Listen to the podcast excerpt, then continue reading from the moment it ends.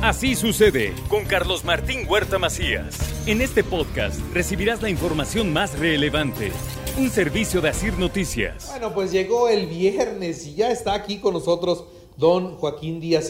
La semana pasada hablamos de los vinos blancos y cómo acompañar los mariscos y cómo también los mariscos aguantan los vinos tintos en función de, de la preparación, si es muy condimentado, si los los sabores del marisco que le pusieron van muy fuertes, pues a lo mejor aguanta más un tinto. Si los mariscos van saliendo del mar, bueno, pues acompañados con una copa de vino blanco eh, bien fría, pues van bajando muy bien.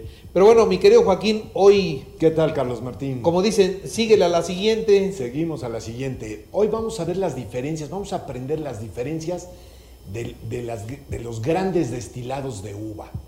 Eh, destilados, eh, que ya no son vinos. No, no ya es un destilado de uva. Pasó a ser un vino, ese vino se metió en un alambique, se destiló y ya obtenemos diferentes cosas, ¿no? ¿Cuáles son los tres más importantes o los más afamados en el mundo? Pues bueno, los brandies, desde luego, los coñacs y los armagnacs. Esos tres. ¿no? son los entre paréntesis, el coñac yo cada día lo veo menos consumido en las mesas.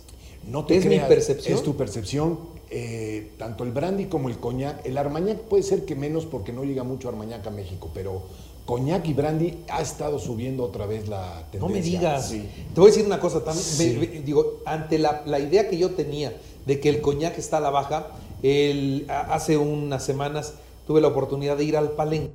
Y, este, y en el palenque vi que pasaron los meseros con dos o si no es que tres botellas de coñac. Y dije, ¿quién pide un coñac en el palenque. Pues sí se vende. No, sí te digo que sí se vende. Y hay una tendencia. Llevaban mundial, o algo así.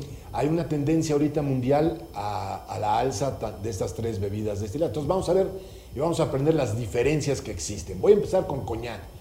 Coñac está elaborado con una uva que se llama Uñín Blanc.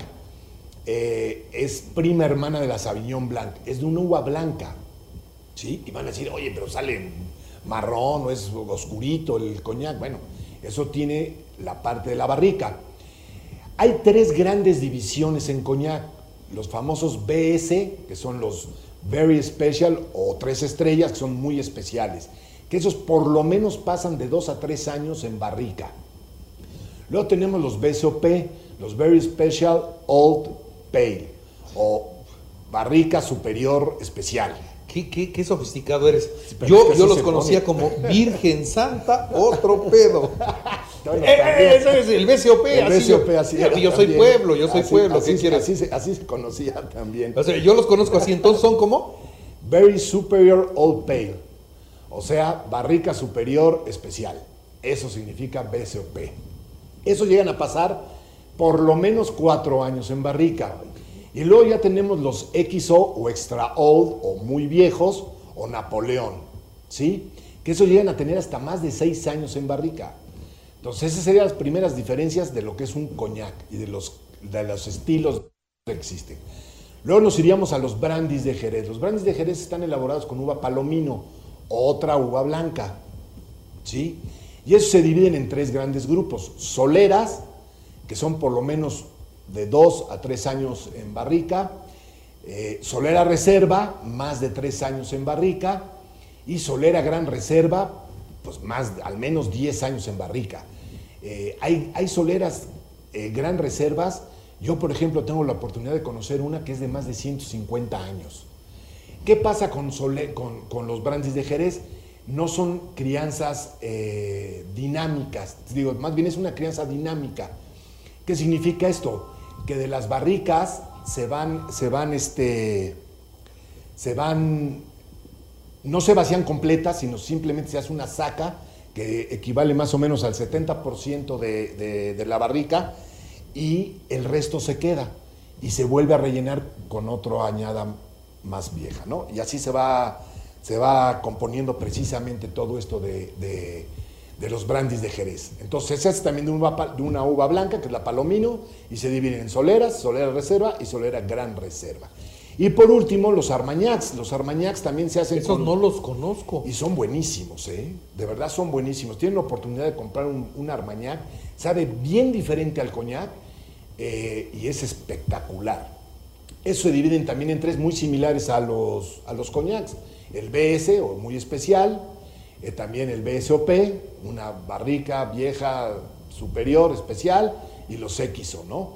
Y tienen más o menos el mismo año y tiempo eh, en barricas que el coñac, ¿no? Pasan de dos años a tres años, cinco años, más de diez años, en fin, ¿no?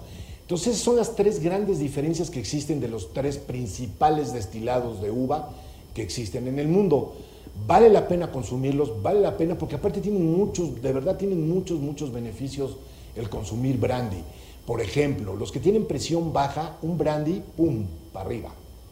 Ahora, si tienen presión alta, prohibido tomar un brandy. Ahí, el whisky. un whisky. Ahí un whisky.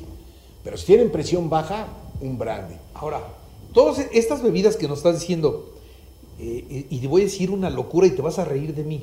Fíjate, el coñac, yo lo he probado y no me gusta. Y no me gusta, te voy a decir por qué porque se me hace fuerte. Ahora, no entiendo cómo se me puede hacer fuerte un coñac y no se me haga fuerte un mezcal. O sea, es una estupidez. Pero bueno, eh, así registrada mi memoria. Y entonces digo, para mí el coñac es muy fuerte, se me hace este, un sabor que no me gusta. Ahora, los brandis los sirven con refresco de cola y ahí ya se hace la cuba clásica con los brandis normales, ¿no? y entonces así a lo mejor sí me lo tomo, pero como no tomo azúcar, entonces, esos los evito.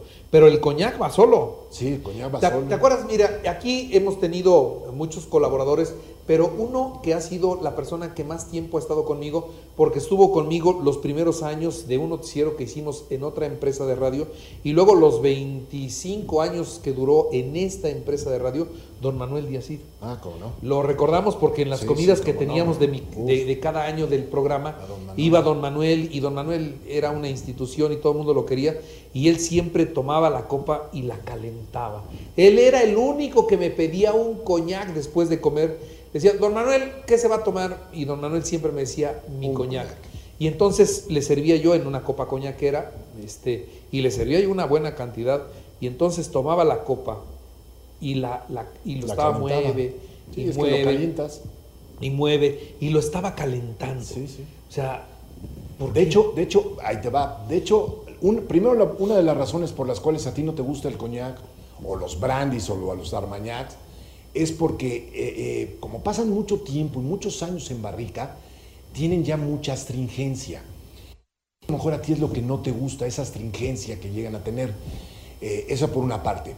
Se debe calentar, inclusive hay, calentadores especiales para las, para, las, para las copas coñaqueras.